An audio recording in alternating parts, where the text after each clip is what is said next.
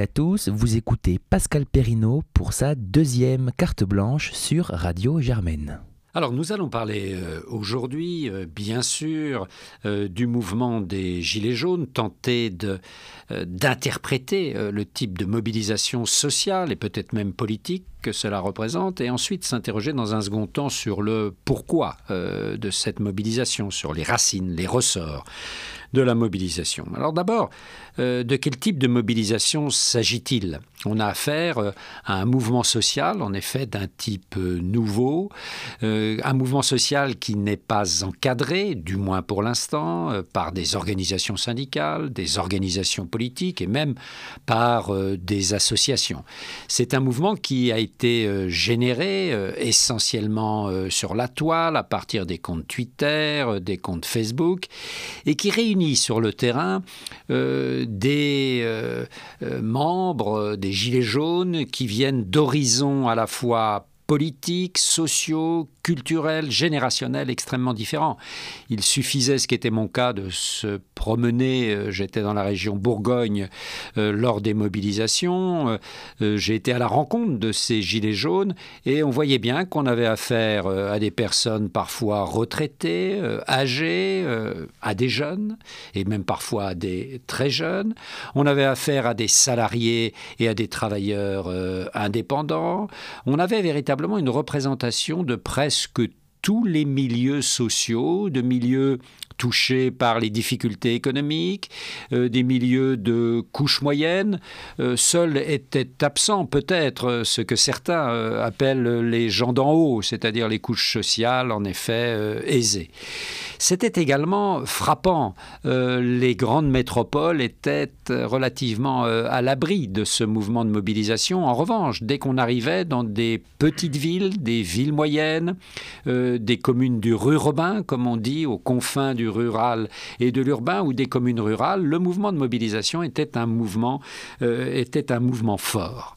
Alors ce type de mobilisation euh, très contemporain, il est intéressant parce que il correspond dans le monde de la société d'en bas à ce qui s'est passé en 2017 euh, dans le monde d'en haut avec Emmanuel Macron. Emmanuel Macron a aussi euh, bouleversé euh, les règles du jeu politique. C'était une mobilisation, souvenons-nous, des premiers pas d'En Marche, qui était une mobilisation très articulée également sur le réseau du web, où s'inventait euh, de nouvelles formes de mobilisation, où Emmanuel Macron n'hésitait pas à dénoncer les corps intermédiaires et l'inefficacité des corps intermédiaires, syndicats, partis traditionnels, comme le font euh, aujourd'hui euh, les, les, Gilets jaunes. On voit bien que ce sont des mouvements, Macron dans le monde plutôt d'en haut, dans le monde politique, les Gilets jaunes plutôt dans le monde d'en bas, dans le mouvement social ces euh, deux types de mobilisation nous apprennent des choses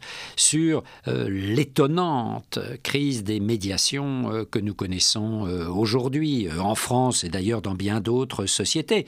Alors cette crise des médiations traditionnelles qu'étaient depuis les années d'après-guerre les partis, les syndicats, les associations, certains peuvent s'en réjouir parce que cela offre et ouvre la voie à un renouvellement, un renouvellement des élites, on l'a vu, un renouvellement étonnant, par exemple, du personnel politique et parlementaire avec le mouvement Macron. Et aujourd'hui, en effet, on voit apparaître des hommes et des femmes qu'on n'avait jamais euh, vus apparaître dans le passé à la suite de manifestations. On voyait apparaître des leaders syndicaux, des leaders de coordination. Là, il s'agit d'un autre type de personnel et parfois de gens qui n'avaient jamais été tout simplement manifester. Donc il y a bien là une génération euh, spontanée, euh, euh, tout à fait intéressante, mais on voit bien aussi les effets pervers.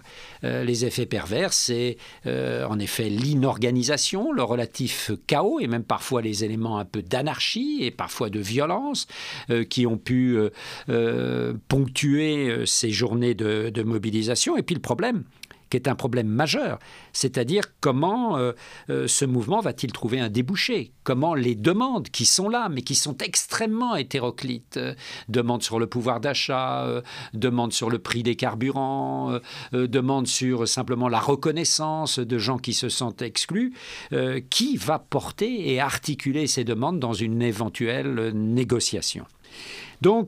Euh, on a affaire, bien sûr, là, à un nouveau type euh, de, mobilisation qui, à mon avis, va se développer de plus en plus, même si on en connaissait quelques prodromes. Il suffit de penser, il y a quelques années déjà d'ailleurs, autour d'enjeux qui avaient trait à l'écologie, au mouvement euh, des bonnets rouges, qui là aussi venait essentiellement d'une périphérie régionale tout à fait importante, la Bretagne, mais il y avait un peu le même profil que dans ce mouvement euh, de Gilets jaunes, même s'il y avait tout de même euh, dans le mouvement des bonnets rouges, euh, des élus, et en particulier des élus bretons, qui tentaient d'articuler les demandes protestataires venues de la base. Cette fois-ci, c'est encore moins le cas. Alors, qu'en est-il des racines, non pas du pouvoir cette semaine, mais de ces revendications, puisque vous le disiez, elles, semblent maintenant aussi un petit peu s'en mêler, se, superposer. Alors en effet, euh, il y a l'intrication de, ressorts qui sont des ressorts euh, divers. Il suffisait d'écouter les Gilets jaunes, certains insistaient bien sûr euh, sur les taxes excessives sur les carburants, d'autres insistaient sur les thématiques de pouvoir d'achat, mais beaucoup insistaient euh, sur l'isolement, le sentiment d'abandon, de périphérisation, si on peut oser ce néologisme euh, qui est le leur. Et on voit bien comment, derrière toutes ces revendications, il y a le fait qu'il y a de plus en plus de Français qui se sentent loin, euh, éloignés des équipements publics, qui se sentent loin euh, des zones d'emploi qui se sentent loin euh, des, euh, par exemple, des médecins ou des hôpitaux qui considèrent en effet qu'ils ne sont pas couverts par les réseaux de communication, toutes les querelles autour de la couverture en termes de haut débit du territoire national. Il y a derrière la protestation, au fond, tous ces conflits qui sont à l'œuvre et qui recouvrent quoi? Eh bien, ce que beaucoup d'observateurs disent depuis maintenant euh, des années et peut-être même des décennies, c'est-à-dire les fractures territoriales.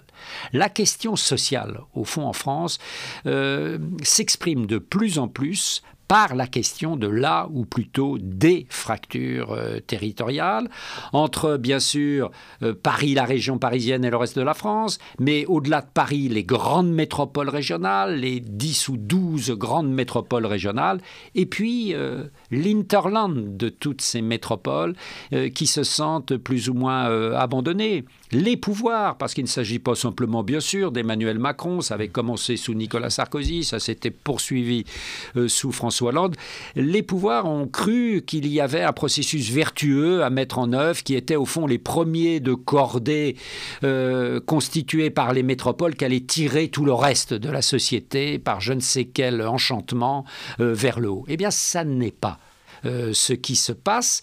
Euh, et euh, les périphéries, ces France périphériques, en effet, ont pris la parole et se mettent à protester. Mais ils protestaient depuis de longues années.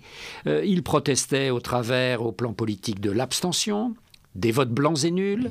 Euh, des votes protestataires, que ce soit pour la France insoumise euh, ou pour le Front national devenu Rassemblement national. Il faut bien voir qu'à la dernière élection présidentielle, si vous cumulez toutes ces formes de retrait du système ou de protestation, c'est beaucoup plus d'un électeur sur deux inscrit sur les listes électorales qui a choisi euh, ce type de protestation. Et puis on le voit bien jour après jour dans toutes les enquêtes d'opinion.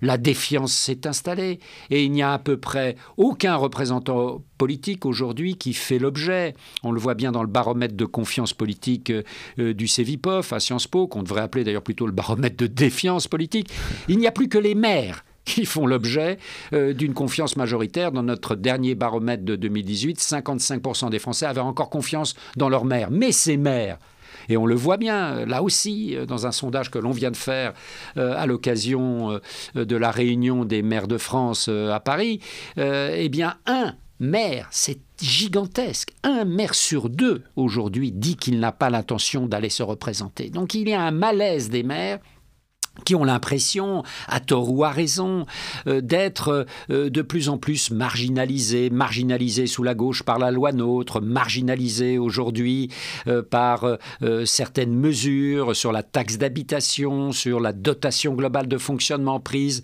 par le nouveau pouvoir. Ils ont l'impression en effet qu'ils sont de plus en plus dépendants de ce pouvoir central, qu'on les dépossède de l'essentiel de leur rôle. et cette protection station des maires, elle existe de manière extrêmement forte depuis des années, et particulièrement depuis euh, deux ans. Euh, les rencontres, les deux grandes rencontres nationales qui se sont faites avec les collectivités territoriales entre le nouveau pouvoir euh, et les collectivités territoriales, ces deux rencontres se sont très mal passées. Donc, les manifestations de la grogne sont multiples. Ils trouvent leur source, en effet, dans ces fractures territoriales. Et euh, pour conclure, je crois que le malaise à l'heure actuelle du pouvoir national, on l'a vu euh, dans la difficulté de réagir du président de la République, euh, dans la réaction sur France 2 du Premier ministre, qui dit qu'il entend mais qu'il ne compte pas changer de cap, on voit bien au fond qu'on a affaire à un pouvoir national qui a de moins en moins de capteurs euh, sur les territoires à cause de cette fracture territoriale et qu'il y a peut-être nécessité de reprendre langue fortement avec les territoires et euh, de définir euh, dans un nouveau pacte entre le pouvoir central et les pouvoirs territoriaux, de définir ce qui fait, comment fait-on société en France aujourd'hui, comment fait-on République.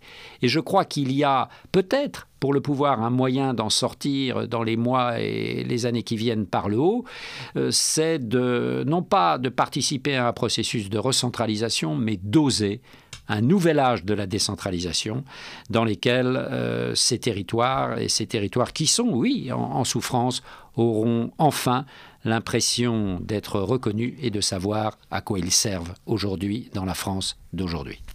Au mois prochain, Monsieur Perrineau. Merci.